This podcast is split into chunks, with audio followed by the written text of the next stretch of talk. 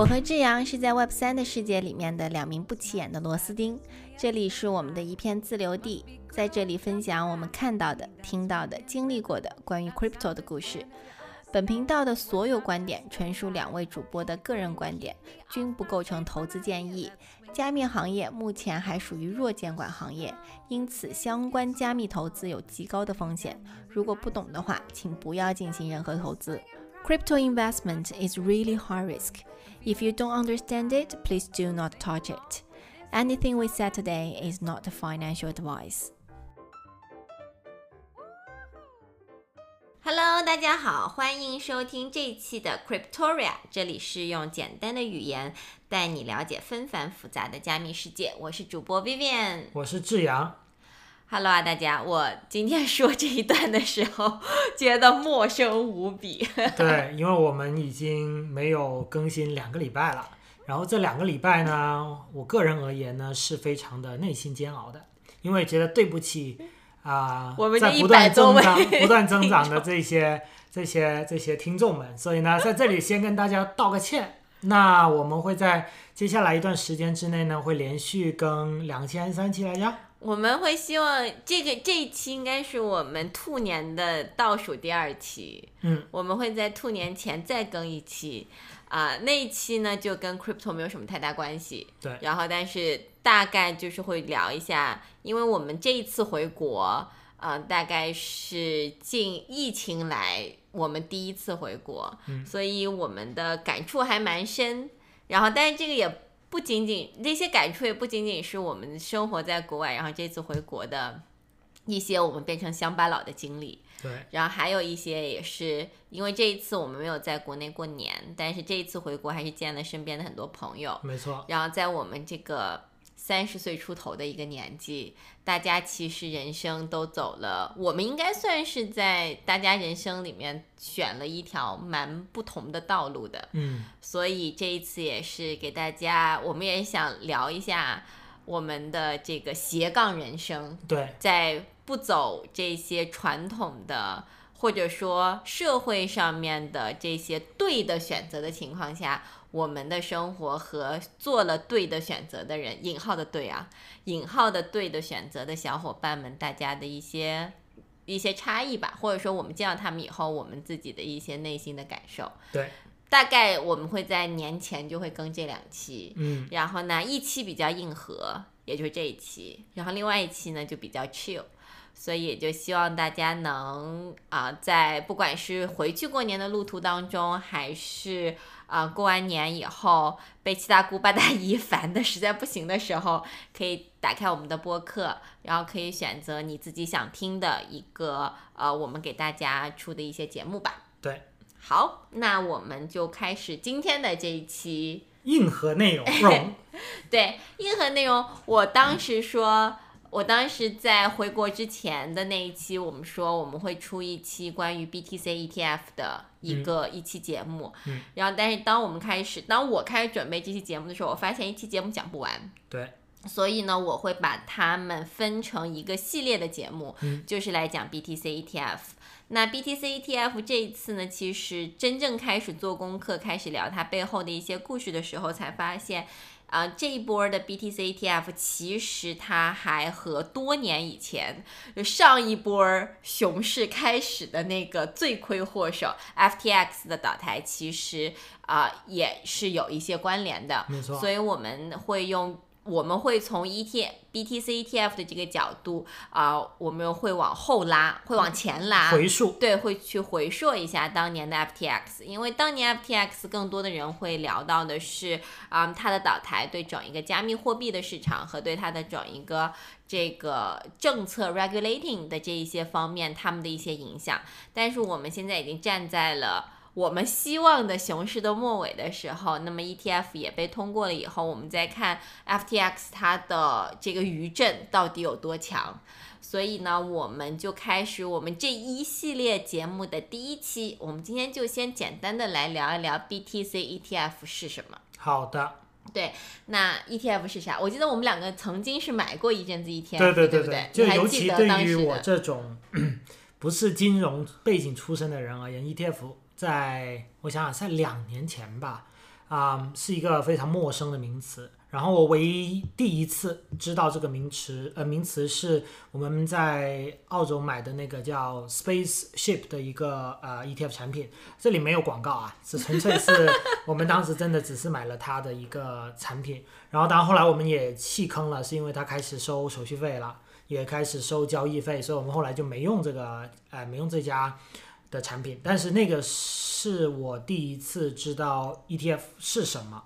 所以来讲一讲你理解中的 ETF 是什么？啊，我理解中的 ETF 其实就是有人有一个第有一个中介或者第三方帮你去买进人家是有资质的，啊，对对，拿了牌照的一个金融机构帮你买进不同的这一个股票，然后把它们打包成一个怎么说呢？一篮子资产。一篮子的一个股票资产，然后你可以买这一篮子股票资资产里面的某一些份额。啊，在在我看来，这个就是 ETF 了。然后呢，还有个很重要的一点就是，他们买进这一些不同的股票的，呃呃的的的的这个做法是有策略的，就是说他会用对冲风险啊、有一些会高回报，有一些是非常稳妥的啊、然后呢，有一些也是就是高低风险嘛，就对冲掉了，所以能给你一个相对不错的这么一个收益。所以这个是我理解中的一个 ETF，所以会比你单买某一只股票啊、会保险得多。嗯，你的这个说法呢，有对也有不对。好，那其实啊、e ETF 其实它是占据了整个传统金融里面非常大的一个份额的。那它的整一个在投资这个 ETF 的整一个这个投资资金是数以，就是数以这种万亿级的这个交易量来看的。那其实 ETF 呢，它就跟股票一样，我们是可以来进行一个交易的。但是你刚才说是有人帮你去买这些股票，但是其实是反过来的，嗯是他先有了这一篮子的股票，嗯，然后他把它份额化，啊，所以是没有人所以你去做买的这件事情。这有就有人去做，就肯定是有人去做的，但是嗯他不是说拿你的钱去买这个股票。OK，OK，所以，但是也有，但是他他的更多就是说，他他是我有，比方说十只、二十只股票，嗯，然后我把它打包成一个 ETF，然后我的这个我就就有一些人就会来认购他的股份，这嗯个打引号的股份，这个嗯 ETF 里面股份，那但是它和它更多的代表的是我对这一一篮子资产的所有权。嗯，而非是我现在去市场上面买股票，那我所有的是这一只股票，或者说这一个上市公司的几万分之一的这么一个所有权。嗯明白明白。，对，那啊、我们我们其实，在整一个传统金融里面，其实 ETF 它做的都是非常就是非常普遍的，嗯甚至它普遍到什么？金融系的学生，你就要去上课的话，ETF 是单独的一个 sector，嗯。一个 section，就是你要去学这个东西的，所以它都已经普遍到了，它已经纳入到了所有的高校金融学生的一个课本里面，你就嗯可知，其实它能纳入课本的，那基本上都是在这个市场上面已经被轮回了好几轮的，就是最终沉淀下来的东西。嗯。好，那我们现在来聊这一波的比特币的 ETF。其实这一波比特币的 ETF，很多人都会有一个问题，就是为什么一定要为什么这个这个圈子里面会对比特币的这个 ETF approve 了以后，大家会那么开心？嗯，就是当时不是还出了一个。一个一个怎么说乌龙事件，嗯就是 SEC 当时提前发了，SEC 发了一条那个 Twitter，然后说啊 BTC 的 ETF 已经被 approve 了，嗯。然后大概是几分钟以后，嗯。然后又秒删，对，然后 Gary Gensler 还出来就是说啊，我们的 Twitter 账户被 hack 了，但是就在那么几分钟里面，整个 BTC 的价格是大涨的。对，然后涨完了以后，那个信息 Gary Gensler 一出来被那个 approve 被出来澄清了以后，整一个那个市场哗又开始往下暴跌，然后各种的谣言都开始出，就什么 ETF 不会被通过啦，等等等等。那为什么市场上面对整一个 ETF 的通过的这个情绪会这么的这种高涨和暴跌，会这么触动这个市场的情绪？那我们来聊回这个比特币的 ETF 的历史。那其实比特币的 ETF 的历史其实已经是很久了。二零一三年的时候，就有人说我要建立比特币的 ETF，那是二零一三年的时候，那个时候比特币的价格才多少钱呢？估计还没还还没上万。对。然后，但是他们的这个计划呢，被 SEC 拒绝了非常，他们是他们申请了非常多次，也被 SEC 拒绝了非常多次。那 SEC 的理由就是比特币的市场波动性太大，那缺乏足够的监管，并且比较容易受操控。啊，但是这个事情呢，其实也是说，我们经常有的时候会在聊，曾经的比特币也好，加密货币也好，它是作为传统金融的一个对冲工具，嗯，它来产生的。啊，其实应该是在二零一七年以，应该是在二零二零年以前，至少在我进圈子以前，啊，很多大佬们他们是会去看这个传统。金融市场的，如果传统金融市场和这个加密货币市场，他们通常情况下都是走两级的，就是一个升一个降，一个降一个升，他们互相是在做对冲的。但是在二零一九年、二零二零年以后，啊，大机构们，尤其是像像什么啊，这个贝莱德啦、BlackRock 呀，啊，像什么啊，然后还有和这个 Bank New York Mellon 呐，啊，这些他们都开始慢慢入场。整一个虚拟货币以后，其实这些大的机构开始使劲的吸收这些虚拟货币，尤其是比特币，就把它，然后最后就变成了数字货币和传统金融市场它们同频了。嗯，它就数字货币它就不再是一个呃作为传统金融的一个对冲产品的产生了。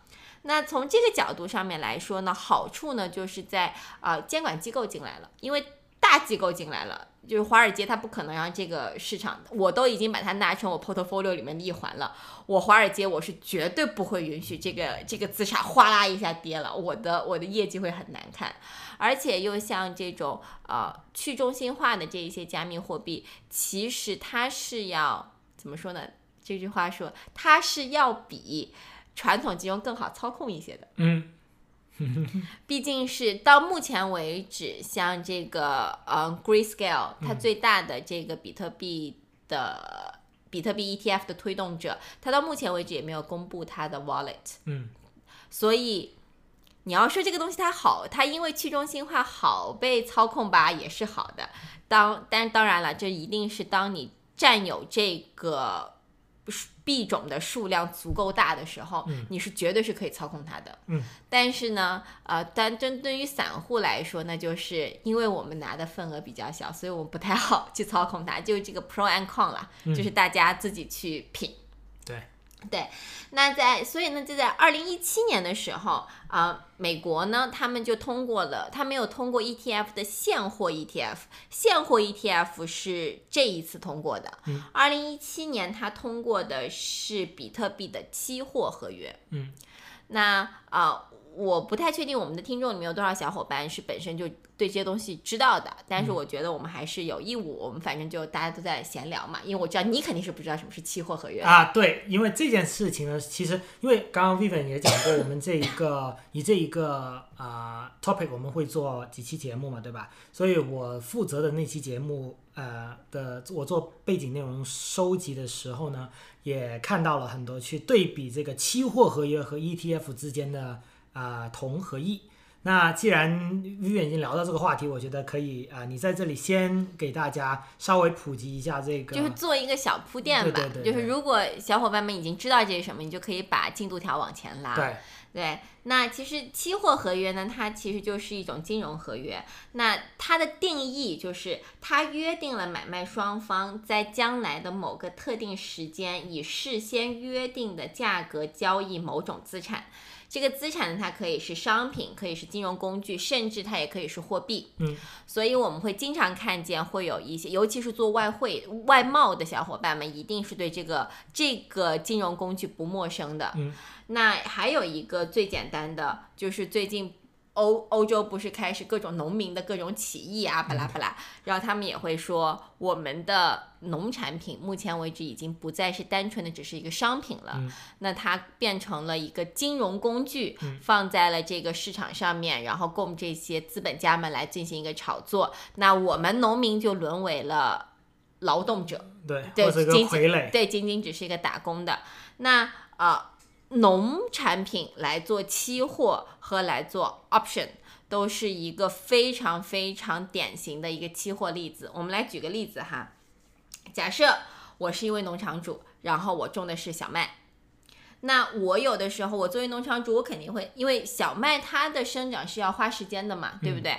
那呃，我们都知道，所有的市场它都是一个供需关系来影响的这个价格。那我肯定会担心几个月以后我的小麦价格下跌。那我作为一个农场主而言，我一定希望的是啥？我希望的是我有一个稳定的价格。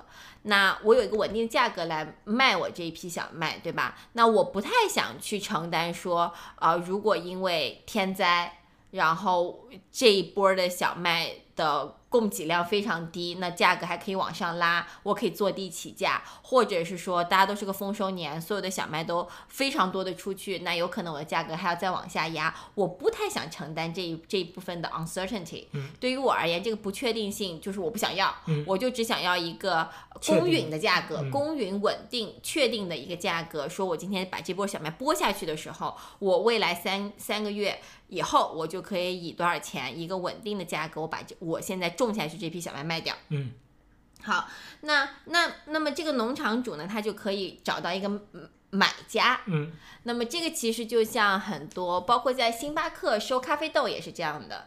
那我作为或者说你，你作为一个要买小麦回去的人，你就会不同的农场主之间转嘛。嗯，然后。比方说，你今天的合同就是我要收二十万吨，的这个小麦，那你就每一家每一家的就去谈。那谈的时候呢，你确保了一件什么事情？就是我这波小麦撒出去，它的产量是多少，大概是有数的嘛。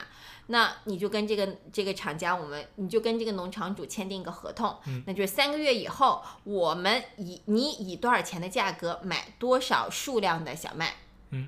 那像这样，其实就是在播种的时候，你的任务已经完成了，对吧？你的所有的合同都已经签订了。那好处就是你也不需要去承担未来的那部分价格波动的风险了。有可能你会赚，也有可能你会亏，对吧？那这个是最开始的，那这个就是最开始的一个呃期货，嗯，这个就是最开始的一个期货。那到后来呢，它就变成了一个金融衍生品。那金融衍生品就是刚才我们说的这个叫做实物交割，就是我必须要给你一个实物。那变成金融衍生品以后呢，它就变成就是你有了这个合同，你可以拿去市场上去卖。嗯。就是有人就可以去炒作，那因为最终一定这个东西它最终是会有实物交割的嘛，但是这中间有六个月、三个月的时间嘞，你可以在这个中间淘腾很多手，因为你也是需要现金的嘛，对对吧？你有了这个合同以后，其实相当于是说我的这波小麦我已经把它买了，嗯，对不对？那你这个东西，那你这个东西，你这个合同是有效的，因为我就是以这么多的价格会去买这么多的小麦，这个小麦已经板上钉钉就在这儿了。那这个时候，投机的人就会想了，看看天气预报，嗯，然后看看要不要打仗，嗯，然后看看各种其他的不稳定的因素，我们就来想，哎，万一六个月以后这个小麦的价格它突然暴跌了怎么办？嗯，那这个时候如果暴跌了的话，那我是不是就可以从中间赚一笔差价？对。所以这个就变成了到后来的，就是金融市场上面的一些期货。那这个时候就就完全就分开了。一种呢，就是它本质上面来说是一个希望能够保护双方利益，能够尽快的把，就是就是本来的期货合约其实是一个非常健康的一个合约的。嗯，对。那还有一种合约呢，就是像我刚才提到做外汇、做外贸的小伙伴，外贸的小小伙伴一定会就是面临一件事情，就是。比方说，我是从中国出口出去的，那我付钱，我付给工厂的钱付的是人民币，但是我收回来的钱一定不是中国，一定不是人民币，嗯，我收回来钱一定是外汇，嗯，那我把这批货往外发的时候，我这个订单下来的时候，那其实我的我一定是。外面的买家已经确认了我要这一批货，那么可能款已经打过来了，比方说已经打了百分之二十了，对吧？那这百分之二十我换成人民币去交定，去交给这个呃外面的。这个工厂去去干活儿，那剩下的百分之八十，那这个合同已经建立，也就是这百分之八十的货款我是一定会收得到的。嗯，只不过就是一定是我这批货出来了以后运到手了，我可能那百分之八十的货款才能收到。对，那但是这百分之八十货款我已经确定我能收到了。嗯，那在这个时候，你说我这百分之八十的货款放在那里，它有个汇率风险在那儿，对对吧？我不太确定，如果我今天，比方说我对美金好了是六块钱，我不确定我六个月以后的这个美金它会兑到多少，它它有可能涨，有可能跌，嗯我也不想面临这个风险，嗯那这个我就可以去跟银行，我就去签一个这种呃汇率的一个期货合约，嗯那就是说六个月以后，那我们两个就约定一个价格，以某一个汇率标准。那么你我从我在你这儿把我的美金换兑换成人民币，嗯我把我的美金卖给你换成人民币。嗯，那么这个其实一直都是为了保证双方利益，大家都在互相对冲风险的这么一个期货合约。所以比特币的期货呢，它其实也是一个很简单的一个金融衍生品。嗯它呢就是允许投资者对比特币未来的价格来进行投机。嗯那这个就像我刚才说的，不管是小麦价格也好，还是汇率价格也好，它其实因为时间三个月、六个月，可能在我们看来是一个不是一个相当相对于比较短的一个时间的窗口，嗯但是针对于做金融的人而言，其实一个小时都是一个很很很长的窗口了。对，所以这三到六个月，你这个中间发生的变数很多，发生变数就有投机的机会。嗯是，对，那像刚才我们聊的，不管是汇率，不管是外汇也好，还是说这种小麦也好，它其实最终它都会最终会落实到这个现货交割的这个地步。嗯那其实比特币，其实你可以把它当成就是我们刚才聊的那个外汇的。嗯的那种那个类型的合约，只不过我们去投，只不过我们投资者。啊，买的就是我对比特币未来价格上跌、上涨或者下跌的这么一个，这么这么一个预期吧。嗯对，那他们来通过购买期货合约，投资者可以在未来固定的某一个日期，以固定的价格来卖掉比特币。嗯那这个其实针对于如果我本身就有比特币，那我就可以，比或者说我本来想大量的投资现货比特币，那这个时候我想对冲掉我的一个风险，那就是我可以先买一些币。我买我在现在这个价格买一些币，然后我就可以再去购买一个这个期货合约。那假如说我觉得它未来会跌，嗯我就可以再去买一个期货合约回来，对吧？嗯那未来如果它真的跌了，嗯，那懂了对懂了，对，那么无论上的无论这个市场上面的价格怎么样来变化，我都是可以以那个价格把这个把这个期货合约给它买回，把把这个比特币给它买回来的。没错，嗯对那这种方式呢，它就可以使投资者呢在预测这个比特币的上涨或者下跌中来受益。嗯，明白了，明白了。所以呢，我觉得所有的这个，无论是小麦也好，无论是外汇也好，还是比特币也好，其实他们的本质是一样的嘛，对吧？我们就是这个，他们之所以有这么一个金融工具的产生，其实是为了对冲这个持有人的一个风险，给他们提供一个保险吧，只能说。对，就它就是一个提供可以这么说保险，对。对对的，那它也给很多人也提供了一些所谓的一些投机的机会。嗯那像这个市场上面，我们有做多，我们有做空，空对吧？那做空呢，其实就是我找我先往外面借一笔东西进来，那么如果它未来价格跌了，我就在市场上面以低的价格买回来，还给那个人，我中间赚了这个差价嘛。嗯，对的，那这个就是这个就是做空嘛，所以很多人我们很多人他都会在这个这个情况允允许的这个情况下面，大家大家都会做两手准备，就是我又买一部分现货，我也可以去买一个这个合约，只不过这个合约呢，我就看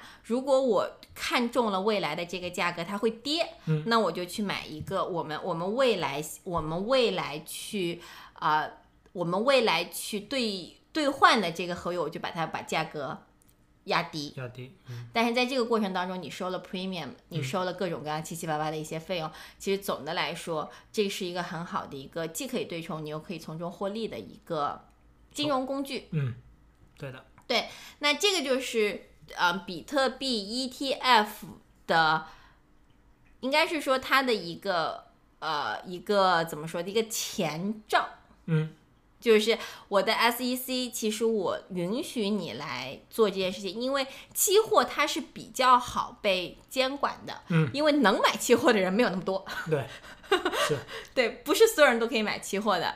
那么期货也不是不对散户开放的，那所以这种类型的东西，它相对来说，它就相对的好监管监管一些。那其实从这个里面就可以看出一点苗头，就是 SEC 是在看的。嗯，是在看当这些比特币啊等等这些，它已经进入到大机构的囊中以后，那么这个这些大华尔街是不会让这个东西资产永资本永不眠，对它是不会让这些东西躺在它的钱包里面的，嗯它一定会变着各种发花样把这个东西最大价值的利用起来。对，所以 SEC 它是懂这个道理的。是，那与其让他们在这种不透明的地方让他们自己去滚，自己自己去玩，那还不如我就 step ahead，我就我就先来做一个尝试。对，那所以一七年的时候呢，比特币的期货合约就这么就被 SEC 就批准了。嗯，那啊、其实啊、我们在聊这个比特币的时候，我们其实有发现，因为我们都是普通人家，嗯但其实我们不太了解，you know，就是有钱人家的那一波是怎么玩的。那其实对于有钱人而言，没有哪一种资产它是不可流动的。嗯，是，那么只无非就是说，他想让这个东西让更多人来接触呢，是想他把这个流动性提高。嗯一方面呢，是我要把这个价格再往上拉，嗯我要从中获利，嗯因为我已经在它还不是资产的时候，我已经入局了。嗯那另外一方面呢，就是越多的人进来，我的这个资产的价值，它的稳定性其实越高。对那就是这个就是所谓的共识嘛。对。那所以在所以在 Grayscale，它其实一直都在给它的客户们提供了一个叫做比特币信托，叫嗯 Grayscale Bitcoin Trust。嗯那简称呢就是 GBTC，嗯就是在比特币前面加了一个 G，就是 Grayscale 嗯。嗯那么其实那么在这个基金里面，它是有我我我一直都想去查一查它的那个 wallet 那个钱包地址，但是他们不公布。嗯 甚至在这一次，我甚至去翻了他们这一次申请 BTC ETF 的那个 application form 里面，我也没有看到他们公布出来的 wallet address。所以呢，我很想看他们到他们到底有多少 BTC，but、我找不到。我觉得这种事应该是 highly confidential 的。好像好像 SEC 要求他们那个披露，他们也没有披露，啊好吧？然后呢，但是如果有小伙伴们知道的话，可以贴一下给我，嗯，我很想，我非常想去看一看。就瞻仰一下。对，anyway，那么据说呢，这个 Grayscale 他们的 BTC 的信托产品的整一个价值是数百亿美金的。嗯好，那么它和它和这个 BTC，它和比特币的 ETF，其实某种程度上面来说是一样的。那么它都是会呃，我有一堆 BTC，那么我把这些 BTC 变成一个份额，嗯，那么你可以来我这里认购一部分的 BTC 的份额，那你拥有的就是我这一篮子 BTC 的某一部分的一个所有权。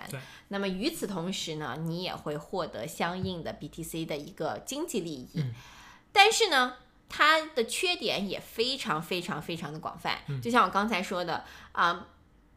这个 BTC 的这个信托是 Grayscale 他给他的客户们准备的，嗯。那他的客户们呢，都是所谓的都是一些 credit investor，嗯。那也就是说，我要买这个东西，我是要有一定的资产来做 backup 的，对，因为这个东西风险太大，呃，散户进去他很有可能亏，亏到内裤都不剩。对，那所以你，所以也简而言之，就是 SEC 要确定你输得起，嗯你不会输完了以后跑到哪里去跳楼。对，对或者去闹事。对，就简而言之就是就是这么个意思。嗯那另外一部分，也就是说，他们会希望把这个东西仅仅只是。呃，仅仅只是服务于一小撮人，那这个呢，对于政府而言也好监管。嗯那针对于这些提供基金产品的这一些人呢，也就是最开始的 BTC，其实它的回报是最高的。嗯，对这一点我们都毋庸置疑，对吧？对对 那其实这一部分的高回报，他们是不太会希望给到其他人的，是对吧？就是那这很正常嘛。你给我交钱，你每年把你的钱给我，我来帮你 manage，然后我收管理费，那我肯定得要对你来有一些好的回报嘛，对吧？对这个是你付钱该有的。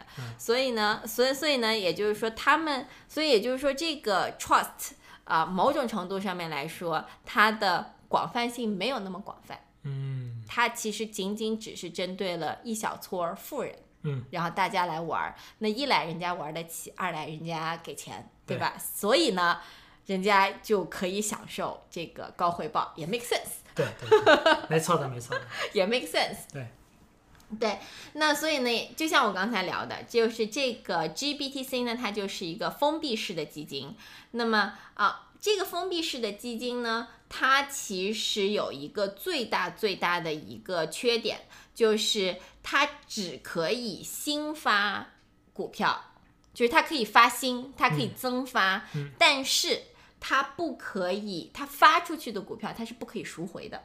哦，所以这会导致一个什么也，这会导致一件什么事情呢？它会导致它发行的这个股份，股份就是带双引号的股份，它会有溢价或者折损的这么一个现象。嗯那么讲起这个呢，我们就要一定要来聊一聊，就是传统的 ETF。它的整一个赎回机制，其实就是这种封闭式的基金，它是没有赎回机制的。嗯所以这也就是我刚才说的，你要确定你玩得起。对，他要确定你是玩得起的。那还有一个呢，就是他没有赎回机制，某种程度上面来也就变成了我不能 buy back。嗯那我如果我今天想要把我的这个东西变现，怎么办呢？我要找到一个接盘的。啊，他不能说我在市场上面就随意就能找到一个接盘的，对对对所以它的这个流动性就非常低。对，OK，好那我们来聊一聊。但是传统的 ETF 它是有赎回机制的。嗯好，那么我们就现在来聊一聊这个 ETF 的这个创建和赎回的这个过程。那 ETF 呢，它其实通过持续的创建和赎回这个过程来做运作的。嗯，它是不断的以我发行一部分的这个，我买我我发行一部分的我们所谓的 unit，就是单位。嗯，我发一部分的 unit，然后同时我再赎回一部分的 unit，、然后我来完成的这些操作。那它具体怎么玩呢？那就是这个过程里面，它涉及到了一个呃，我们称之为的叫做授权参与者，它叫 AP（Authority Participators）。，OK，哦、s o r r y a u t h o r i z e d participators。啊那它通常情况呢是由大型的金融机构来担任这个角色的。啊，那么，那么这一些，它其实就类似于上市公司所用的 underwriter，对，嗯，它其实就是用 IPO 之前这些 underwriter，、那他们其实是具有创建新的 ETF 份额或者赎回他们的一个能力的，这个能力就是超能力。对，超能力，那么 ETF 份额的创建呢，它就是它这个东西怎么创建？那我不确定有没有我我不确定国内有没有 ETF，但是因为我是个很喜欢买 ETF 的人，嗯，因为我懒，我不太我不太想去，去看 K 线图是吧？对，我不太想去一只股票一只股票的看，嗯。我是把它当成一个那种投资理财，嗯。就是回报相对高一些投资理财，但是又不想但是又不想动脑子。好，所以呢，就是你经常就是去买这个 units。那买这个 units 的时候，它通常情况下你就会发现一个，我把钱打过去，我买了这个 unit，它有一个兑现时间。嗯，那这个兑现时间是什么呢？其实我要去买这个 ETF，就意味着我在这个市场上面，我在对这个 ETF 在增加需求。嗯，这个很好理解吧？那这个时候呢，这个我们刚才说的这个 AP Authority Participators，那么这些 AP 呢，他们就会去购买这个 ETF 的 underlying asset，、嗯。这些标的资产。那么这些标的资产可能是股票，可能是债券，可能是商品。那那也就相当于，你看，在这个过程当中，是我把我要买的那个 unit 的钱先给到那边，嗯。但是我还没有，但是这个钱买的这个东西，他还没有去认购那些 underlying asset，、嗯，是他拿了这个钱以后，好，他去买呃这个这一篮子里面的某一些的这些资产呐、嗯啊，然后他再他再将这一些资产交给 ETF 的发行商，嗯。那么在作为交换呢，AP 呃 authority participator 这些 AP 它会获得等值的 ETF，然后他再把这个 ETF 放到市场上面去出售。啊，也就是说，ETF 的发行商 AP 和我这些散户，嗯。他们是三个不同的角色。嗯。AP 是负责买股票那些人，对，然后他把这些股票买完了以后，他交给 ETF 的发行商，嗯。那么发行商再去市场上面发行这些 ETF，啊，了解，明白吗？就是它是相当于是三权分立的。嗯，然后我们的这些客户或者散户才去用钱去买这些，对那么就是我来买这个 ETF 的时候，我但凡像我，我能买到这个 unit，就证明发行商是在发行这个，嗯，是在发行这个那东西那。其实最后一步了已经，对吧？对啊就在这个环节里面，就我们我能买到的时候，我已经是最后一步了他们中间已经全部都给他走完了，过完了，全部都嗯走完了。嗯。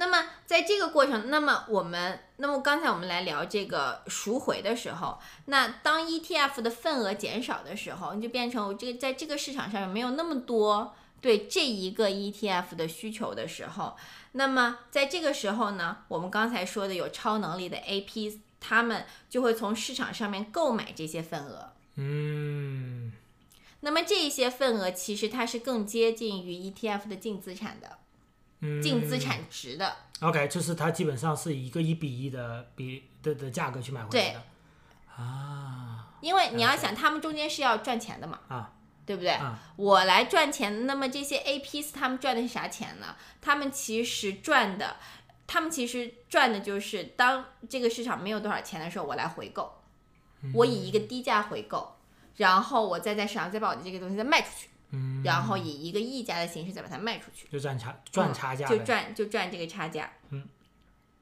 那么，如果那么这个就是我们在聊的，就是 A P 它是可以通过这个这个东西来获得它所谓的套利的。嗯，OK，所以呢，所以呢，也就是说，赎回机制其实它是有利于提高 ETF 的流动性的。嗯，对吧？其实我们都知道，啊，包括现在。呃，大家大家在这个圈子里面，大家曾经的 NFT 的时代，其实你会发现很多项目方一出来一发完 NFT，他们就会说，为当这个 NFT 发行到百分之七十五以后，或者发行到某一个 certain point 以后，那么我们项目方会以那个时间的地板价来回收市场上百分之二十、百分之多少的一个一个 NFT。嗯，那相当于是说，我们自己他们自己也参与到了这个流动环节里面。嗯那项目方我来收取多多。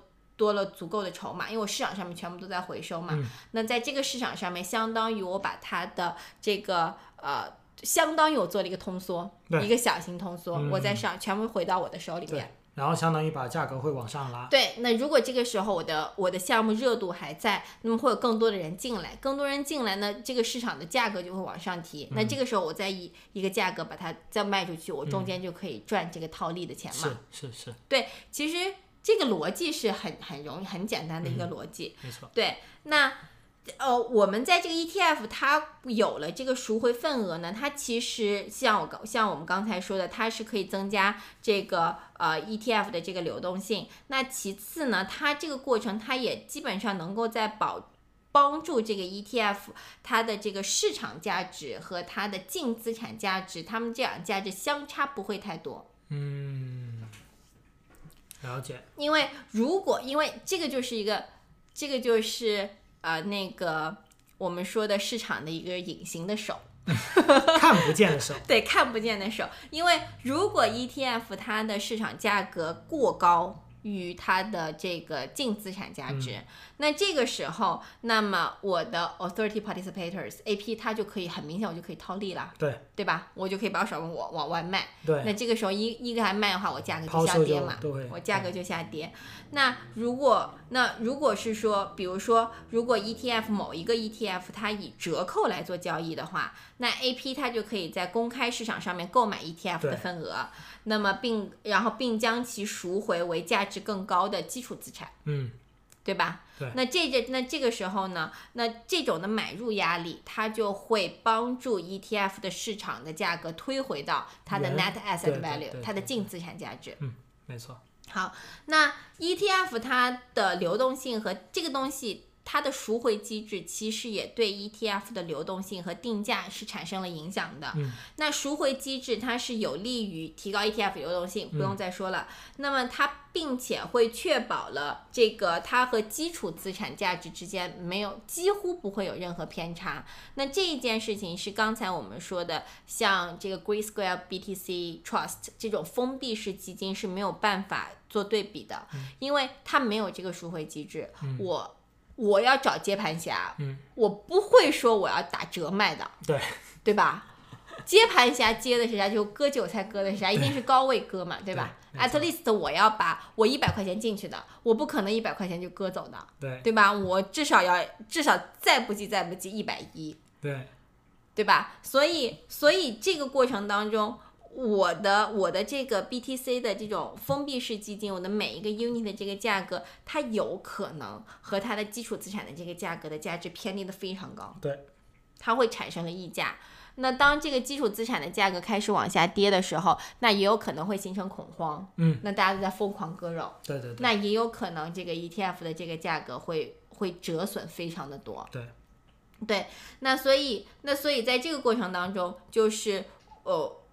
这个传统的 ETF 它的一个赎回机制和这个封闭式基金它没有这个赎回机制的一个对比，那这个其实我们也可以说，我们嗯怎么说呢？我们这些 Grey Square 像这些大的机构，他们一他们一致的都在推崇说，我需要。把 BTC ETF 这个东西把它往前推进，让它让 SEC approve，因为对于他们而言，这个他们的好处是更大的。嗯，对。那这那么我们刚才其实呃有聊了一部分，就是呃这个封闭式基金的一和 ETF 的一些对比。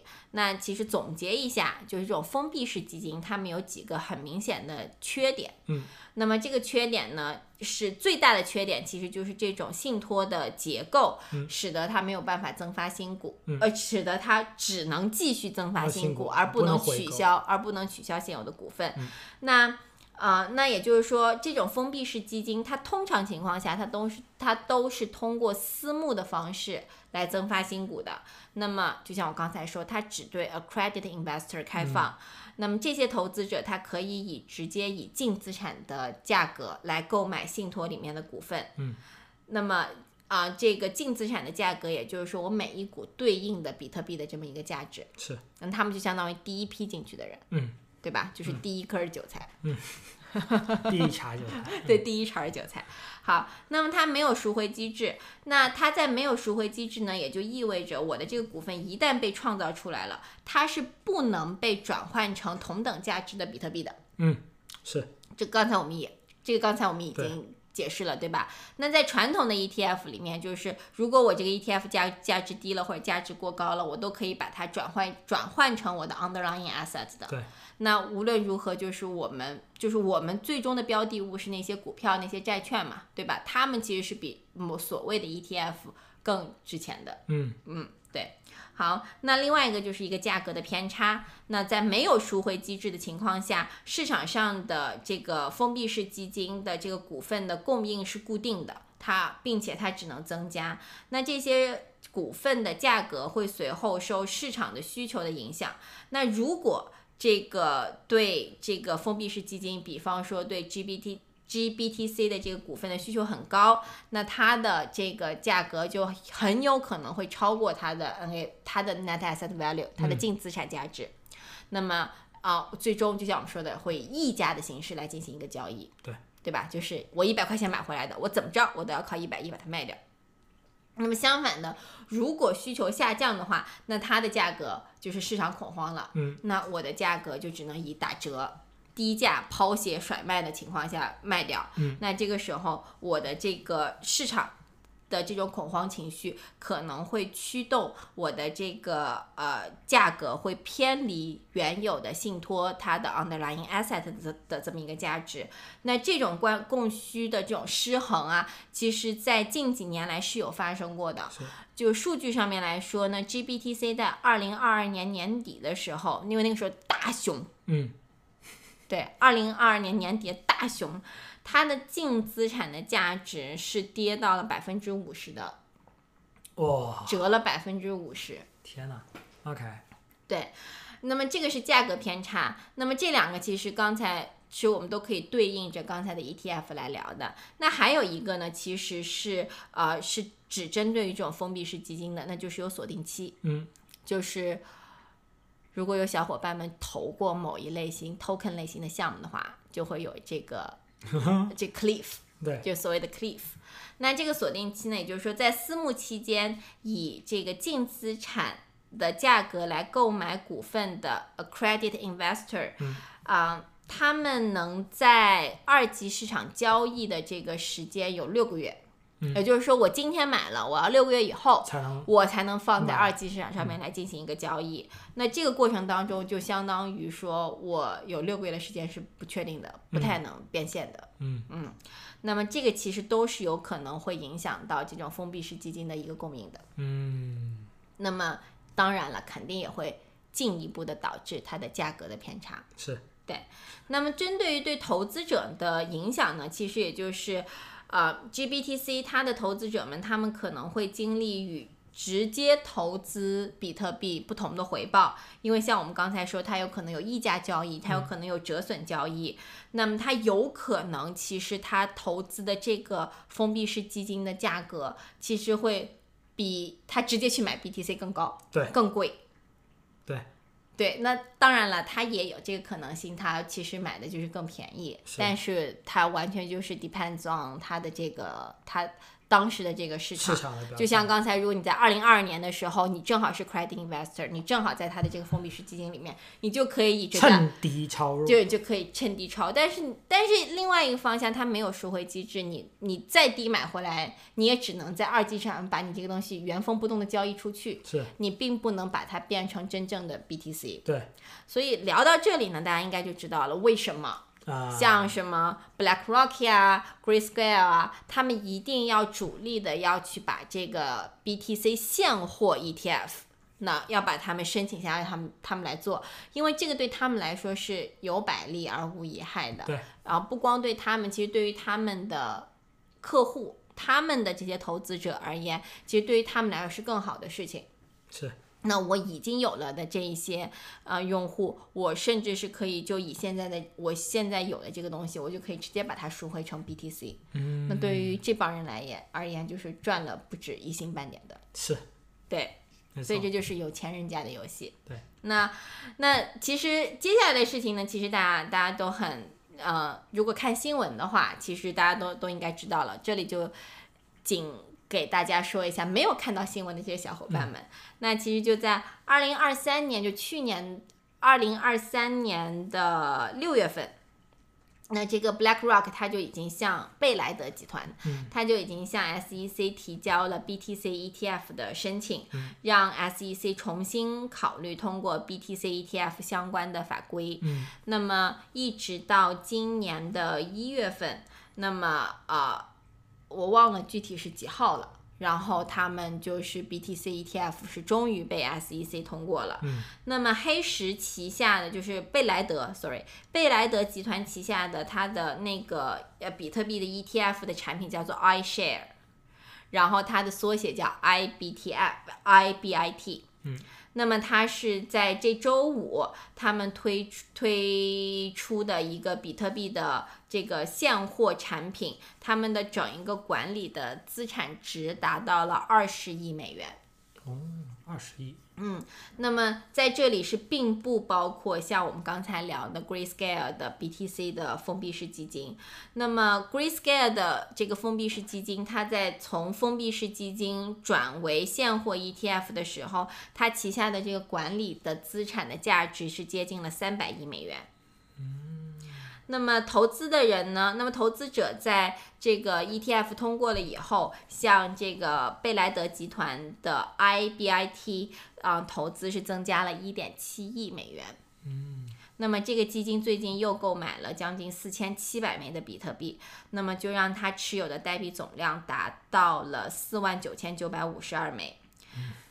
对，那么所以也就使得比特币的价格在早期就迅速增长到四万美元以上，这使得整个贝莱德集团的这个呃 asset under management 的价值达到了二十亿美元。啊，对，所以这个就是整一个 BTC ETF 的一个，就是什么是 BTC 的 ETF？、嗯那么为什么这一些大的机构他们一直都那么想要把这个 BTC 的 ETF 往前推进的一个小小的原因吧？嗯，至少是从我的角度上面来分析的一个原因。嗯，原来如此。哎，不过听到你刚刚讲这个贝莱德的这个现在有的这 BTC，我突然想起来，之前我们有一期讲过这个萨尔瓦多。然后当时我还不知道贝莱德有那么多，然后我当时觉得萨尔瓦多一个国家有四，哎是四千六百还是四千八百多枚比特币，我觉得已经很夸张了。结果现在发现人家一一家资产管理公司有的量比一个国家还多啊，还是蛮蛮蛮过瘾的这件事情。对，就由此可见，比特币它在作为一个标的资产。呃，有很多人都会都在说，今年年底比特币的价格可能会突破六万五。嗯就是我对这个观点，我对这个观点是持观望状态的。嗯但是呢，我觉得比特币价格不会再跌，嗯，这个倒是是真的。就不会就会守住四万，还是大概反正反正我觉得不会跌跌破四万这条线，嗯但是它会不会超？它一定是会往上升的，它最终一定是会超的。嗯嗯，那么但是呢，我们下一期节目我们就会来聊一聊比特币最近的这个，其实 SEC approve 了以后，大家大家的这个对市场的这个情绪吧，大家曾经一度非常高涨。对大家都在说 SEC 只要一批这个牛市的头头就回来了，大家都开始 claim，就是现在虽然还没有到牛市，但是大家都已经在趋近于在牛市的那个，已经在爬坡了。对对对对对，尤其在我觉得，因为我们现在录这一期节目是有点滞后的，嗯，然后我们刚好也也也也目睹了整一个市场的这个从热到又回冷 现在就这么一个感觉，所以就是非常的尴尬。现在我觉得这个市场处于一个一个很奇怪的这么一个周期当中。对，现在非常低迷，然后我也对，就是没也没有新的叙事出来，所以怎么说，就是我们我就很想在这一期的第二期，我们就可以来聊一聊这个 BTC。其实啊、每一次 BTC 的减半，BTC 的价格都会因它的这个减半而有很大的影响，但这个影响不是 positive 的影响。对，都是一些比较 negative 的一些影响。那其实我们下一期节目就很想来聊一下，就是关于这个 BTC，呃，又逢减半又逢 ETF，但是其实并没有把这个市场拉上来嗯，的一些，我不能说原因吧，一些一些影响因素。对一些点，我们大家可以来探讨一下。嗯对，那其实我们今天这一期节目，就是你要说它硬核吧，也还行。但是如果针对于有这些基础概念的小伙伴们来说，这其实就是一个简单的一个回顾吧。对，因为当我开始做整一期这个节目的。呃，准备的时候，我是正儿八经又把我以前的书翻出来了，又找了一下一些基本定义，因为因为以前的一些东西都已经忘得差不多了。对，那所以如果有小伙伴们正好也是学这个的，或者是说这个对大家来说可能就仅仅只是一个复习，但是针对于虚拟货币而言，啊、b t c ETF 它能够走出这一步啊、那么针对于加密货币在西方世界里面的半合规划，其实已经打开了这个序幕。那只是说，针对于我们这些在行业里面的，除了每天看市场的起伏，那其实这对我们做项目的人而言，这其实是一件好事情。是，因为呃，有监管总比没有监管强。有监管，你能知道这个市场，或者说那条线在哪里，什么能做，什么不能做，那总比以前的没头苍蝇的要好得多。所以我个人是非常开心的。嗯，我个人是非常开心，这个 SEC 能把它给呃通过了。那具体后期会怎么样，我们就大家一起再拭目以待吧。对的，没问题。好，那我们今天这期节目就暂时先到这里。对，对，然后也欢迎小伙伴们给我们留言，然后想和大家征集一件事情，就是我们在考虑要不要做听友群，对但因为我们现在订阅人数还没有那么多，对 所以我也不确定我们做的这个听友群有没有人在，大家有没有人来。对，然后另外一个就是我们呃我们在 Footnotes 也写过，我们也有一个嗯公众号嘛，然后公众号里面我经常收到这些新的一些 follower 里面的一个要求，就说这个我们的群名是多是什么？然后经常收到这一种问题，然后呢，因为我们现在还没有群嘛，所以就说啊、可能我们最开始的一个想法会是，如果大家有需求的话，会是把我们的公众号和我们的这一个小宇宙的的这些听友们会把它们合在一起。啊，但是这个只是只是非常初始的一个想法，也想听一下大家意见，因为毕竟我觉得拉群这件事情会啊、以好处也有不好的，所以就是想听一下大家意见啊，也希望大家踊跃的给我们提出不同的这个想法。对，如果大家想要我们建听友群呢，就在我们的评论区下面扣个一。嗯。啊，如果不想的就不用 啥都不用打了。好，那我们就下期节目再见喽，就这样，拜拜。拜 Sound 拜。 turns me around. The gypsy style brings me a smile. Oh, how that swing taught me to sing makes my life worthwhile. And how that music gets me high brings tears to my eyes. My hips are swaying side to side. My lungs they holler high high. It brings the people out tonight. I need that swinging rhythm.